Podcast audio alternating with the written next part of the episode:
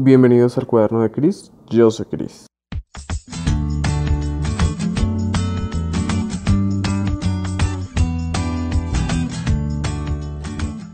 Hoy tenemos una invitada muy especial. Hola Peter y hola a todos los chicos. Eh, mi nombre es Katherine, pero todo el mundo me dice Kat y me puedes encontrar en YouTube como Leyendo por ahí y en mis redes como Kat Belandia. Hoy estaremos haciendo esta especie de podcast en el que hablaremos de un libro que leímos, pero antes queremos hablar acerca de nuestra iniciativa que pueden encontrar en redes sociales con el numeral LC Ciencia Ficción. Exactamente, y para dar un poco más de contexto, esta lectura conjunta surge de una conversación por WhatsApp que tenía con Peter en la que le estaba diciendo como, hey, quiero saber mucho más de ciencia ficción porque es un género que me gusta y tú sabes mucho de él. Entonces surgió esta idea de seleccionar 12 libros para que leyéramos uno cada mes y lo compartiéramos eh, para decir, no sé, nuestras opiniones, eh, las frases que nos gustan y demás, todo como una lectura conjunta, pero que fueran libros más, eh, por decirlo de algún modo, más vieja escuela. Y el primer libro que terminamos leyendo, pues los dos estuvimos de acuerdo al escogerlo, fue Crónicas Marcianas de Ray Bradbury. Y este audio como tal va a ser el resumen de nuestra lectura y va a ser muy charladito acerca de lo que nos pareció, de las inquietudes y es lo que van a encontrar. Pero antes de empezar como tal, eh, pues vamos a hablar un poco acerca de Ray Bradbury porque de hecho este año se cumple 100 años de su natalicio.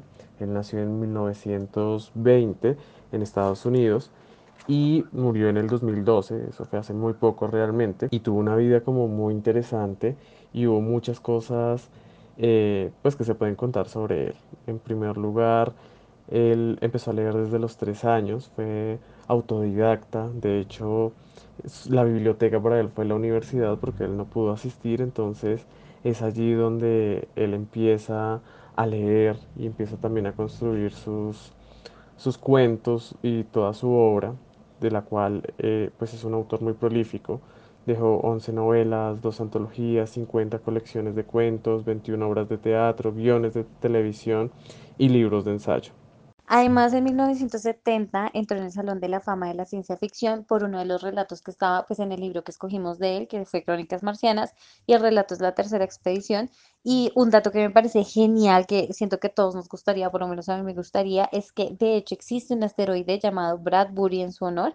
Este pertenece como al cinturón de asteroides que se descubrió el 24 de febrero de 1992. Es muy extraño eso de tener un asteroide con tu nombre, pero además es aún más extraño que como escritor pues estés nominado al Oscar, ¿no? Uno no pensaría que un escritor como Ray Bradbury estuviera nominado al Oscar. Claro que él escribió guiones de televisión y radionovela, pero igual es bastante extraño. También aparece como en tres películas, en una siendo narrador y en otra como personajes. Es, es una cosa bastante extraña. Personalmente, no sé, el tipo me sorprende. Y hay otro dato como interesante que me pareció curioso y es que él amaba su bicicleta, eh, entonces odiaba el automóvil y él a todas partes se dirigía en bicicleta. Conoció a su esposa en la biblioteca, de hecho, entonces, pues no sé, si eso no es amor a, a, ir a la biblioteca y a leer, no sé qué lo es. De hecho, todos estos datos que les estamos diciendo es justamente las cosas que compartimos con el hashtag y debo decir que yo no sabía absolutamente nada de él, así que irme encontrando como con tantas cosas fue muy interesante porque a veces uno tiene pues como la noción de que el escritor es eso, no solamente el escritor, pero se olvida de la persona detrás de o de todas las profesiones que tenía.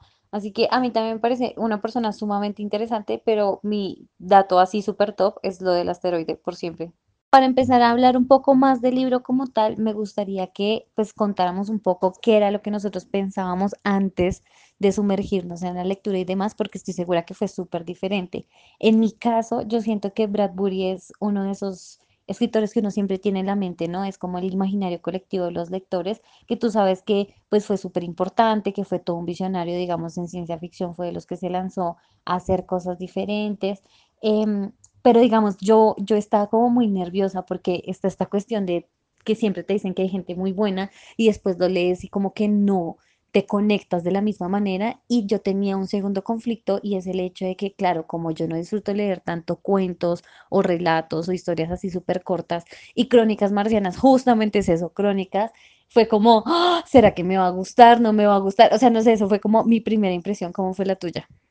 Ray Bradbury es un escritor que yo ya conocía, que yo ya había leído y no me sorprendió lo que encontré. De hecho, creo que uno se deja engañar a veces, ¿no? El título Crónicas Marcianas ya lo llevaría a uno a pensar que se tratan de eso, crónicas, historias pequeñitas, pero cuando uno se atreve a enfrentarse a este libro, lo que piensa es que es una novela sobre la llegada del hombre al Marte, y sí es eso, pero no es como tal una novela, son cuentos y además porque este autor tiene una prosa muy chévere, o por lo menos a mí me gusta muchísimo eso. Las descripciones de sus paisajes, aunque no son pesadas, sí que son muy poéticas, ¿no? Y también como que se nota cierta influencia, de hecho hay un cuento eh, sobre, sobre este autor que a él le gustaba mucho, que era Edgar Allan Poe, y yo siento como que él toma como esa forma de escribir de, de Edgar Allan Poe y trata de hacer pues algo a su estilo en Crónicas Marcianas. No me sorprendió y eso fue lo que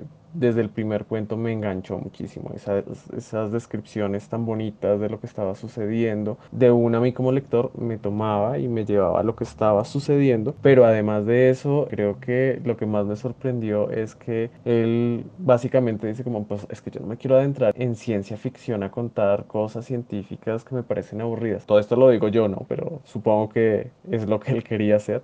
Y lo que hace es que, aunque sí toma cosas como pues el viaje entre planetas, los cohetes, eh, yo qué sé, la capacidad de la gravedad, del aire y todo eso está ahí como mencionado, no es un texto pesado sobre ciencia como lo sería Julio Verne, que Julio Verne sí es como que detalla todo eso. Entonces para mí fue un encuentro fabuloso con, con el escritor, con la novela, me sorprendió pero lo que más me sorprendió es que mi edición tenía 25 cuentos y la tuya 28. Es algo que no he podido como todavía comprender, aunque supongo que tu edición debe ser que le agregaron más cuentos, porque pues la novela como tal fueron cuentos que se escribieron como entre 1940 y ya en 1950 se publicó el libro y algunos no se pudieron, pues yo creo que publicar con este y lo que harían pues ya hacia el 2010, 2018 sería como agregarle esos cuentos que faltaban.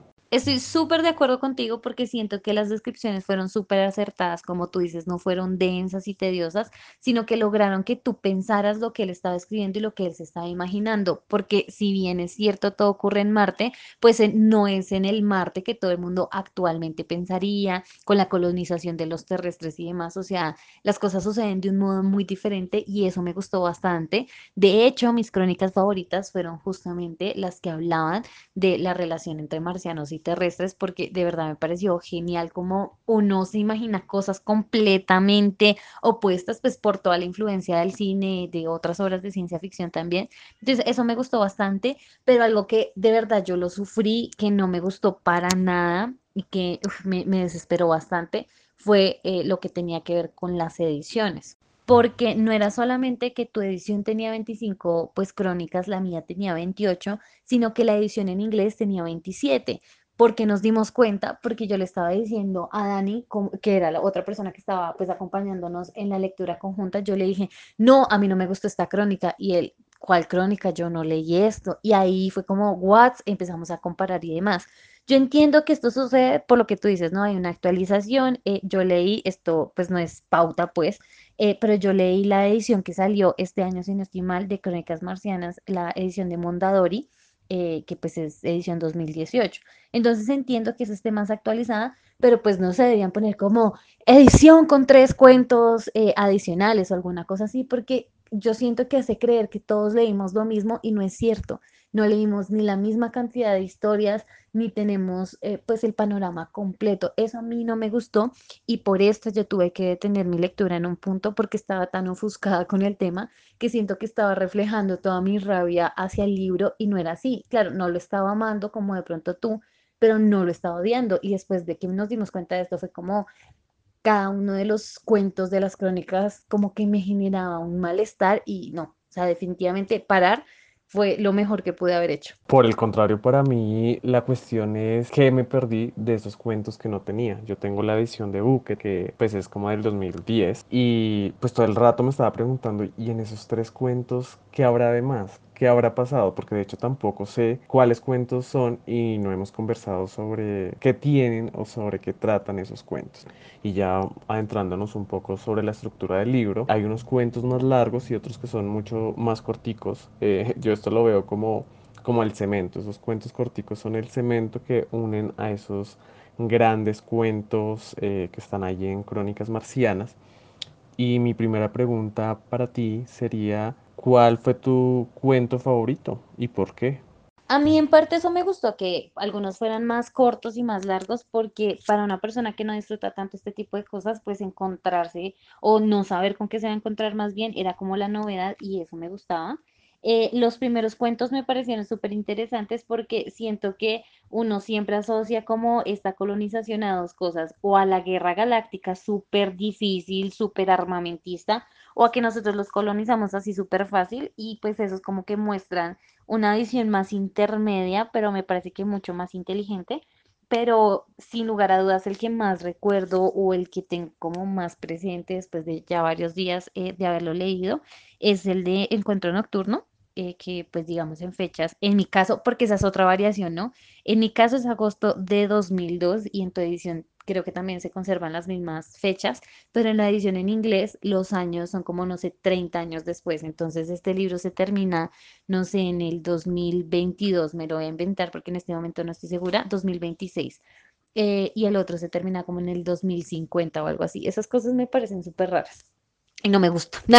Pero bueno, volviendo a la historia, me pareció súper interesante porque es más como, como ese relato más amigo, más familiar, más casual y tiene su cosa de suspenso de quién está mintiendo, quién está, digamos, como timando al otro y al final darse cuenta de que que son paralelos, eh, o sea, digamos, realidades paralelas, eh, fantasmas de diferentes épocas. No sé, lo que plantea esta historia me gustó mucho y lo que te digo, la recuerdo un montón y siento que si en unos años me preguntan por el libro, voy a pensar mucho en el que no me gustó y en este que te estoy mencionando. Mi cuento favorito sin duda es el último, es un cuento que me parece, mientras lo leía me pareció muy triste, pero cuando lo terminé me pareció completamente esperanzador. Este cuento es el de la familia que llega a Marte mucho tiempo después y que quema su nave, que los niños le dicen como al papá que quieren ir a ver marcianos y él les dice como ya vamos a ir a verlos, pero necesitamos alejarnos un poco. Más o menos y a grandes rasgos es de lo que trata el libro, eh, ese cuento, perdón. Pero me gusta específicamente porque durante todo el libro siento que hay una pérdida de fe en la humanidad terriblemente. Yo decía, ¿cómo es que pueden estar haciendo esto? ¿Cómo pueden estar haciendo esto otro? Y claro, de pronto Bradbury lo que quería era mostrar eso, cómo, cómo se encontraba durante esa época la humanidad, su manera de actuar su manera de comportarse con propios, con extranjeros. Pero al final el cuento también me pareció esperanzador porque los humanos quieren algo distinto, no quieren seguir en lo mismo, no quieren todo lo que están pasando y quieren empezar de nuevo. Y para eso como que se desligan de su humanidad terrenal, por decirlo de alguna manera. Como que dicen, es hora de empezar de ceros y eso es lo que hacen al ir a buscar un nuevo sitio. Entonces me pareció tristísimo y solitario, pero a la vez muy esperanzador. Ay, me gustó mucho ese cuento. Claro, o sea, no es el único, es que a mí, de hecho, todo el libro me gustó, pero es que hay unos cuentos fabulosos. O sea, el primer encuentro o el primer cuento donde conocemos los marcianos me parece una locura, ¿no? Eh, esta mujer y todo lo que pasa en la sociedad con las mujeres, con la llegada del primer cohete o lo que sienten que van a pasar, es una cosa hermosísima. Es que de verdad Bradbury escribe de una manera tan poética y tan hermosa. Es que de hecho yo siento que Bradbury acá hizo como dos críticas súper fuertes a la humanidad, que no solamente son, digamos, súper bien pensadas para su época, sino incluso actualmente, después de muchísimos años de pues estar escrita esta obra, y es esa crítica a la humanidad de "Ey, lo que tocamos lo volvemos una nada, nosotros no pensamos en el futuro, sino en el gasto inmediato, en cómo pues clasificamos los recursos, cómo separamos a las, a las personas por clases, por religión, por, bueno, por un montón de factores y como eso, como lo que nos interesa es más y más y más y no necesariamente pues lo mejor. eh, me parece que es una crítica que está a lo largo de todo el libro, que es parte del temor, pues obviamente que tenían los marcianos, porque ellos tienen una visión de la vida diferente y que tienen y que pues también se reflejan en ciertos cuentos, algunas de las personas, pues por lo que tú dices, ¿no? Algunos quieren un nuevo comienzo, quieren pues aprovechar que están desde cero para hacer las cosas diferente, pero yo siento que igual no se logra. Y, y cómo se vuelve todo esto tan extensivo en la manera como utilizas el territorio, en la manera como te comportas con él, cómo te comportas con los demás. Eso por un lado. Y por el otro me pareció súper importante y pues interesante también algo que tú mencionaste ya y es lo de Edgar Allan Poe, cómo él habla de estas obras que son dejadas a un lado porque la gente las considera que no son adecuadas, porque te están dando mucha información, porque fomenta cosas que no están bien, ¿no? Es, es, o yo lo pienso así, ¿no? Como toda esta eh, limitación que hay actualmente de las cosas que son diferentes y que no entendemos, que eso se puede extrapolar desde mi punto de vista a las religiones, por ejemplo, que tienen sus manifiestos y sus, eh, pues sus bases, sus mandatos como muy puntuales y que son diferentes entre otros. Entonces, pues todas las guerras que se hacen en nombre de la religión, de la política, de los sueños, de los estilos de vida, o sea, algo tan simple como el que es vegano y el que es omnívoro y cosas como por ese estilo, que también en la literatura se ha visto, ¿no? Cuántas eh, quemas de libros eh, pues han pasado a lo largo de los años, cuántas historias no se han perdido porque algunos pensaban que era demasiado peligroso para verlo. Ese cuento también me pareció increíble porque siento que desde la literatura se puede hablar, desde una sociedad se puede hablar y como te digo, extrapolarlo a cosas muchísimo más complicadas como hábitos alimenticios y religión. No sé tú qué piensas al respecto. Creo que mencionas justamente también los mismos temas que yo creo que él toca y son temores, muchos temores. El primero es a la guerra, porque estamos hablando de que en 1950 el contexto social es un contexto de posguerra y en pleno auge de la Guerra Fría, ¿no? Entonces, uno de los grandes temores de todo el mundo en esa época era en qué momento nos vamos a estar muriendo por la bomba atómica. Y lo otro, también, otro que- otra cosa de las que mencionas es esta crítica a la censura, ¿no?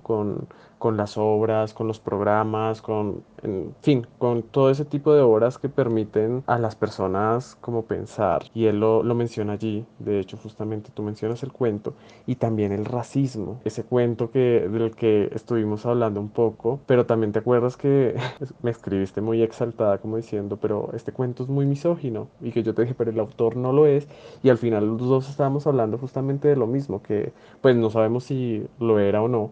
Pero en el cuento mostraba este contexto real, esa misoginia y ese machismo que, que existe en esa época y que existe todavía en este siglo que estamos tan avanzados supuestamente. Y son esos grandes temores y es mostrar a la humanidad. También, por ejemplo, menciona una cosa muy chévere, no me acuerdo cuál fue esta expedición, creo que ya fue la tercera expedición que realizan y es en la que pues uno de los que van allí dicen que las personas no tienen respeto por lo que hubo, que cambian los nombres de las ciudades que ya tenían un nombre que hacen cosas horribles sobre las ruinas de las ciudades, las ruinas de, de los grandes templos, ¿no? Que ya había una sociedad como tal y lo que hace el hombre es que llega, implanta lo suyo, cambia todo, no le importa lo que hubo y es una falta de respeto grandísima. Todo esto también está pues contado en allí y entonces me parece muy lindo lo que dice, ¿no? Porque cuántas veces no hemos asumido como, uff, nuestra cultura es mucho mejor que esta otra, entonces cuando llegan lo que hacemos es aniquilar todo lo que los vestigios de esa cultura e imponer la nuestra y dejamos de lado enriquecernos y conocer pues otras culturas, ¿no? Porque ya vamos con, como con este odio, con este miedo hacia lo diferente o hacia el que es diferente. Es que creo que aquí se, no sé, las dos críticas más fuertes que yo veo en el libro es el hecho de creerse dueños de todo, ¿no?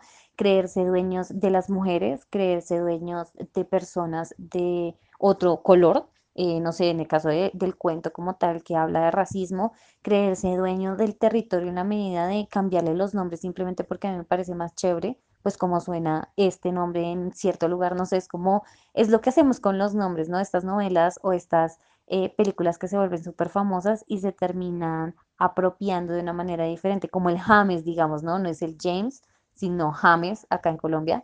Em, pero también es la apropiación de, pues es mío, el territorio, esta tierra es mía y yo hago lo que quiera con ella, si quiero quemarla, si quiero incendiarla, si lo que sea. Y lo otro es que la ignorancia es algo que nos puede, ¿no? Preferimos vivir en este círculo vicioso de ignorancia en el que solamente como que velamos porque se resalte lo que nosotros realmente conocemos y entendemos, como puede ser nuestra propia cultura, pero nuestra ignorancia eh, y pues como que glorificarla de la manera en que actualmente se glorifica, lo único que hace es precisamente eso, que nos perdamos de un montón de cosas más, ¿no? Hay, hay todas unas tradiciones súper ricas, muy diferentes, no necesariamente tenemos que estar de acuerdo con ellas, eh, a lo largo del mundo. Estamos hablando de tribus, de religiones, de maneras de pensar, no sé, hay, y esto no tiene nada que ver, pero hay un YouTube, bueno, un, un grupo de amigos, pues, de youtubers que yo sigo mucho, que siento que tienen videos geniales por eso, porque hablan de tribus africanas, hablan de las diosas en Nepal, bueno, las diosas vivientes de Nepal, hablan de como toda esta tradición de la muerte, ¿no? Y cómo puede ser muy diferente en un país como Colombia, que entierras a tu muerto, lo lloras, eh, lo pones ya sea en cenizas o bajo tierra, pero en México pues está el Día de los Muertos, que es una celebración súper diferente, o como en países pues diferentes hay, hay como todo un trato con, con el mar, con, con el agua pues para que se lleven a los muertos, como se lo ofrecen también a los buitres. Bueno, hay muchas cosas y sé que me salí súper duro del tema, pero siento que, que básicamente eso, ¿no? Hay, hay dos críticas súper fuertes y transversales que son el deseo y la necesidad de ser dueño de, sin importar lo que eso signifique ni las implicaciones que tiene, y cómo glorificamos nuestra ignorancia y como que nos vanagloriamos un poco en ella. Sí, sí, sí, tienes completamente la razón. Aunque hay un poco, estuve pensando acerca de la colonización, cómo han sido todas las colonizaciones, y si uno se pone a pensar, por ejemplo, la colonización de América, de Norteamérica y también de Centro y Suramérica, la cuestión es que esta gente llegó y lo que hicieron fue arrasar con todo, con todo vestigio de la cultura e imponer la suya propia. Y ahora hoy en día, pues uno como que se ufana a decir, ay, pero es que este siempre ha sido nuestro país, esto es- siempre ha sido nuestro pero en realidad todas nuestras tradiciones son tradiciones de otro y son tradiciones que se adaptaron para poder lograr que las creencias de uno se adaptaran a la del otro y como que perdieran todo ese misticismo y toda esa simbología que tenían y convertirlas a lo que se necesitaba, en este caso por la religión o en Estados Unidos, por ejemplo, lo de la tierra es una cuestión increíble, ¿no? Porque las personas que llegaron allí no eran como tal de América, como tal no eran de Norteamérica, y ahora, por ejemplo, pues ellos ven con malos ojos a los latinos y que los japoneses y que no están de acuerdo con nada de eso, y uno se pone a pensar y dice, pero si ustedes tampoco es que sean de allá realmente, ustedes llegaron y le quitaron la tierra a las verdaderas personas que estaban viviendo allí. Bueno, en- también me estoy saliendo del tema, pero me hizo pensar en todo eso. No sé, ¿cuál fue tu cuento menos favorito? Antes de decirte mi cuento como menos preferido, siento que, o sea, es clave lo que tú estás diciendo y esto no solamente aplica para libros, sino en general, ¿no? El pisotear lo desconocido, el eliminar lo que nos genera algún tipo de conflicto, porque claro, así no tenemos que entenderlo, así no tenemos que intentar eh, dimensionar por qué las cosas suceden del modo que sucede, sino simplemente pues ya si dejamos solo lo nuestro, entre comillas, pues el, el mundo es más sencillo, ¿no? Te evita pensar que siento que eso es como un mal de la humanidad actualmente, eh, en la facilidad de no de tener la información al alcance, porque eso me parece maravilloso, sino de limitarse a lo que Wikipedia dice, por decirlo de algún modo, y ya, ¿no? Entre menos pienses, menos te esfuerces, mejor. Mm, lo de, lo del territorio, uf, es que lo del territorio es un tema que uno puede hablar muchísimo en muchos aspectos, porque lo que tú dices de que nosotros, o sea, no es tan nuestro, yo ahí difiero un poco porque claro, no es lo completamente nuestro que fue para los primeros habitantes de, eh, no sé, Suramérica, por ponerlo de algún momento, de algún modo, perdón. Pero sí es nuestro en muchas medidas porque por más de que nos conquistaron y pues nos trajeron acá un montón de cosas que no necesitábamos ni queríamos, em, pues ellos también tuvieron que mutar muchas cosas, ¿no? Es esta unión de creencias, esta como volver todo más mixto para la aceptación en ambos bandos, pero de una u otra manera, pues hay cosas que acá triunfaron y se mantienen. Estoy hablando, por ejemplo, de los palenques y en muchos otros aspectos, ¿no? O sea, esto no es algo que venga solamente eh, conquistas y colonizaciones, sino hablemos desde la religión cristiana. ¿Cuántos de los elementos y cristiana estoy englobando todo, ¿no? Todos los que crean en, en Jesús con, con ciertos parámetros, pues, eh, y no voy a entrar en debate de esto, ¿no? Es, es simplemente un hecho. Eh, ¿cuántos de los parámetros o cosas como la edad, el día que se celebra y demás, fueron mediaciones con, eh, pues, las creencias paganas del momento, ¿no? Entonces yo siento que por más de que no sea del todo nuestro, nosotros lo hemos vuelto nuestro a lo largo de las generaciones. De pronto no era tan nuestro como, o sea, para los que pasaron esa colonización, pues ya no era lo de ellos, pero en este momento para nosotros sí es lo nuestro.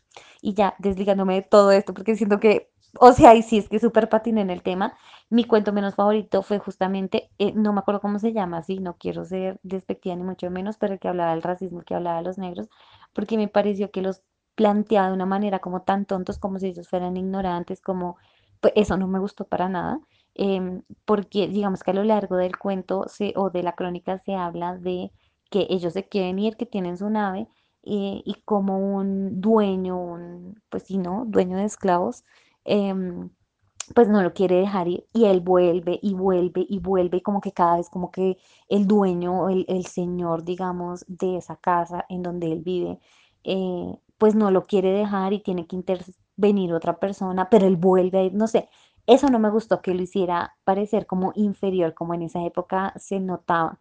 Aunque claro, ¿no? De pronto esa era la intención del autor, así como con la misoginia, mostrar lo que la gente pensaba y digamos como en este caso el hombre blanco, pongámoslo entre comillas, eh, veía a otras personas de otro color de piel.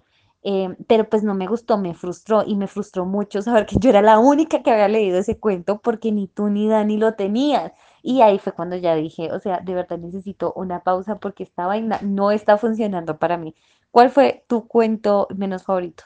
No estoy del todo de acuerdo con lo del cuento. Yo siento, o mi percepción sobre el cuento es distinto porque yo lo que vi es que estas personas, estos hombres negros, en realidad estaban siendo muy fieles a su palabra. Claro, no se iban a ir y robarse la bicicleta, eh, no iban a dejar las cosas como estaban, sino que arreglaron sus asuntos y querían irse. Y todo lo contrario es el personaje, este personaje racista blanco que está ahí, el que muestra, no sé, muestra un- una forma horrible de ser, de creerse superior, que al final de cuentas no le sirve de nada y que lo deja ver como un personaje frío y vacío y, y hasta da tristeza.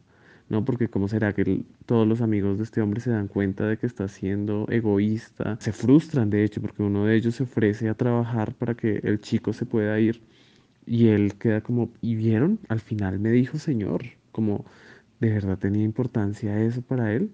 Pero, como digo, no estoy de acuerdo contigo con lo que dices de que se muestre completamente así a las personas. Tal vez tú lo lees así, yo lo leo como que ellos sí tenían principios y que ellos sí querían cumplir su palabra. En mi caso no tengo un cuento que no me haya gustado, todos me gustaron muchísimo, me parece todo genial, Todo- todos los cuentos me gustaron, los corticos, los largos, todos me parecen que, que estaban mostrando una perspectiva diferente. Lo único que sí me pareció raro es que para mí en cada cuento el- los marcianos eran muy diferentes, no tenían la misma estructura, uno pensaría como pues en la Tierra que no sé que somos todos como blancos, negros, amarillos, dos ojos, una nariz, no. Todos los cuentos eran diferentes. Cuando los marcianos estaban dementes, podían ser azules y tener tres brazos, o podrían tener forma humana, o no tenían una forma como este marciano fantasma. Y también, por ejemplo, cuando aparecen ya más adelante que tratan de entregarle las escrituras de la tierra, de la tierra, pues de ellos a un hombre también son diferentes, o en ese cuento donde el marciano muere porque su estructura cambia dependiendo de la persona con la que esté y son muchos los que tienen el deseo y la soledad que pues él no sabe en qué transformarse y entra como en un shock y muere. Entonces todos los cuentos me parecieron geniales, muy raro eso de los marcianos, pero en general me encantaron. Es que de hecho, como te digo, ahora que lo estoy hablando contigo, cada cuento me gusta mucho más todavía. Eh, y me parece como que la raza humana y la raza también de los marcianos son muy tristes a- al final todo lo que les sucede y todo por lo que tiene que pasar. Esa familia donde el man eh, tiene que crear robots me parece como una cosa tan increíble porque al final de cuentas, sin importar la tecnología no es capaz de llenarle lo que pues la humanidad lo podría llenar. Entonces, no sé, no, a mí no me disgustó ninguno y de hecho me pareció muy lindo todo. Uf, creo que lo que dices es, es brutal y siento que no es tristeza sino otra cosa, pero antes de que lo olvide, claro, o sea, yo también siento que en el cuento de los negros, qué pena que vuelva ahí, fueron súper honrados y todo, pero eso lo podía hacer del, des- o sea, desde el momento uno, es decir, mira, no trabajo más, mira, me voy con mi gente, mira, te entrego tu bicicleta, mira, muchas gracias por todo, bye. Claro, no hubiera sido un cuento, pero no necesitaba ir como cinco veces. Ahora, volviendo a lo que tú dices, yo no siento que, y, no lo había pensado hasta ahorita hablando contigo también, que los cuentos fueran tristes. Me parece que los cuentos son solitarios, porque al principio está como esta cosa de, de este hombre que siente celos eh, de su mujer y esa otra persona con la que se está hablando y que no lo puede permitir, eh, de todos estos marcianos que se transforman en los mayores anhelos de la humanidad, el mismo man que necesitaba hacerle como un homenaje a Edgar Allan Poe antes de que todo acabara. No sé, siento, siento que la soledad, además de la crítica de las cosas que hemos dicho, es el constante del libro eh, y se transmite hasta el, hasta el final, ¿no? Pues porque pues los terrestres pasan a ser marcianos y es volver a, no a empezar de cero, sino a ver cómo logran encaminarse, cómo logran pues hacer que las cosas signifiquen algo que yo siento que es el sinsabor que deja el último cuento, ¿no? El hecho de saber que tenemos una tradición y una historia grandísima detrás de nosotros por ser terrestres, pero el hecho de no saber hacia dónde dirigirnos, pues en el caso de ellos, digamos, uno como lector que está inmerso en la lectura, eh, en, en Marte, ¿no? Como marcianos, cómo nos comportamos, mm, o sea, somos lo que, el producto de lo que la Tierra nos hizo o somos, digamos, el porvenir de lo que Marte nos ofrece. No sé, me parece un libro muy solitario. Y a mí también me pareció súper extraño lo de, eh, pues, que fueran tan diferentes los marcianos, pero siento que si, no sé, nosotros lo viéramos desde afuera, la Tierra también pasa lo mismo, ¿no? Para nosotros todos somos similares en términos generales, ¿no? Porque no falta los que dicen que todos los asiáticos son iguales y hay un montón de diferencias, que todos los latinos son iguales y hay un montón de diferencias. Y a eso súmale que, pues, digamos, los marcianos tienen ciertas habilidades que los humanos, pues, no sé, carecemos de ellas completamente, eh, pero pues tenemos otras, como los disfraces, como nuestros trajes tradicionales. O sea, si tú pones a una diosa viviente de Nepal al lado de un, no sé, alemán y se va a ver súper, súper diferente. Lo que pasa es que nosotros estamos adecuados pues a eso, ¿no? A esa construcción social diversificada que queremos ignorar porque es más fácil, pero pues que sabemos que hace parte de la humanidad y de la historia de la Tierra. Entonces siento que es como lo mismo, ¿no? Porque no era como que todos tuvieran habilidades diferentes, sino que visualmente eran muy diversos. Sí, estoy completamente de acuerdo en lo que dices. La soledad y también me impacta mucho porque al son de guerra todos los humanos deciden irse a pesar de que ya habían dejado todo y deciden pues como que no les importa nada más, que lo importante es la guerra y es lo que pasa, ¿no? Cuando cuando yo veo que en ese cuento se habla muchísimo del fanatismo porque la gente por amor a sus ideales hasta se hace matar que hasta cierto grado siento que está bien, pero tampoco para ir a lastimar a otro. Entonces, no sé, si hay profunda soledad, pero también si lo piensas desde profunda tristeza, todos, todos y cada uno de ellos. El- de hecho, el, el cuento de, de la mujer marciana con el hombre marciano, yo sentía una asfixia porque este tipo la quería como obligar y no sé, no sé, era como asfixiante la sensación que tenía con ella y me pasaba así con muchos cuentos, como que todos los cuentos tenían algo mal, o sea, mal en el sentido de que me, me hacían ver ese mal de la humanidad, de cómo nos comportamos. Y es el último el que me brinda toda la esperanza. No sé si Bradbury también de pronto sentía como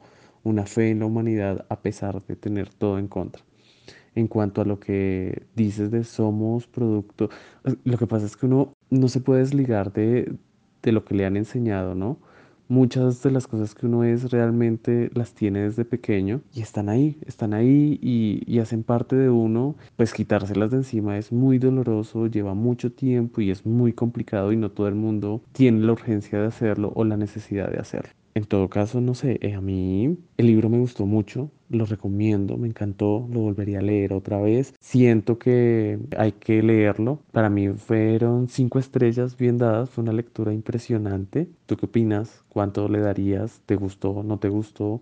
Al final lo terminaste odiando. Es que siento que es un libro que da para hablar de mucho y pueden salir muchos más temas. Definitivamente es un libro que tiene como muchas capas y además cuando eh, pues uno comparte lectura, siento que es lo maravilloso de las lecturas conjuntas, que cuando el otro empieza a hablar de cosas que tú no viste, como que en tu mente hay muchas cosas más que quieres decir. Entonces sí, podríamos hablar acá un montón de tiempo. Em, no sé, yo, yo, yo tengo que aceptar que esta cuestión con las ediciones sí me rayó muchísimo, muchísimo. Como te digo, yo tuve que parar el libro más de una semana, eh, creo que fueron como 15 días, porque me estaba enojando con la historia cuando no tenía que ser así, o sea, me tendría que haber enojado, no sé, con el editor o yo qué sé.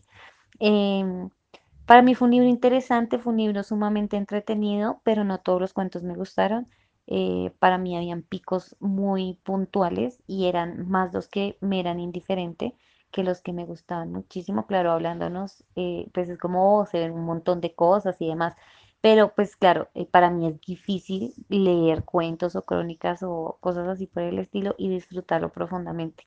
Yo le di tres estrellas, me gustó, claramente, si no, no le hubiese dado ese número. Me encanta que haya sido una lectura conjunta porque como te digo, ¿no? Siento que, que aprendo mucho más, que interiorizo cosas diferentes quiero leer más de él, pero no lo quiero leer ya. O sea, siento que es como demasiado pronto para enfrentarme a él, pues porque siento que, que fue como una relación tóxica, ¿no? Es, es como volver a no quiero, no quiero tener que volver a alguna cuestión negativa. Entonces, lo recomiendo también, me gusta que fuera nuestra primera lectura oficial de este eh, grupo de lectura. Y em, pues para el mes de marzo vamos a leer a Orwell, que ese sí que le, o sea, no digo que este no le tuviera ganas, a, a Bradbury también le tenía ganas, pero el, el de 1984 lo tengo pendiente desde hace un montón de tiempo y creo que me da temor incluso porque tengo las expectativas súper, hiper, mega altas, así que espero que cumpla con ellas. No sé tú cómo te sientes con la nueva lectura. Pues lo que pasa es que yo ya leí 1984 y es un libro que me gusta mucho. Tengo un video, pero siento que es el peor video de la historia, entonces espero que podamos hacer algo chévere. O sea, que al final de la lectura, aparte de la charla, salga un video, un audio, yo que sé, un directo donde hablemos del libro, porque sí siento que sería muy chévere, siento que enriqueces mis lecturas. Y pues nada, yo siento que por hoy vamos a dejar así. Quiero agradecer a todas las personas que nos escucharon. Me encantaría que nos dejaran en comentarios qué es lo que opinan, han leído el libro, qué les pareció, están de acuerdo, qué agregarían o qué quitarían de nuestra charla. Y nos vemos próximamente. Si están pendientes de nuestras redes y del numeral LC Ciencia Ficción, pues van a encontrar todas las actualizaciones que hagamos y de las que supongo que vamos a estar muy juiciosos haciendo para que se unan de pronto a nuestras charlas o a nuestras lecturas y nos cuenten también su percepción. Así que pues no siendo más, es todo por hoy. Peter, muchísimas gracias por abrir este tipo de espacios de discusión del libro. De verdad, me encantan nuestras lecturas conjuntas porque siento que son diferentes, ¿no? Uno como que lleva una parte de las personas que leen con uno. Eso me encanta. Estoy súper emocionada con nuestra lectura conjunta de este año, eh, pues de ciencia ficción. Sé que van a haber otras diferentes. Eh, como tú dices, los invitamos a todos a que, pues, si se quieren unir a las de los próximos meses y nos quieren compartir algo de sus experiencias con los libros, eh, no sé, en este caso, Crónicas Marcianas. Y, pues eso, todo con el numeral que tú dices, él es de ciencia ficción, en mi caso, no sé, yo lo tengo en historias destacadas, ponemos daticos curiosos y así. Y espero que hagamos cosas muy, muy chéveres este año. Eh, si alguien tiene también una idea locochona, muy bien recibida. Y pues eso, que tengan todos un excelente día y gracias a ti, Peter.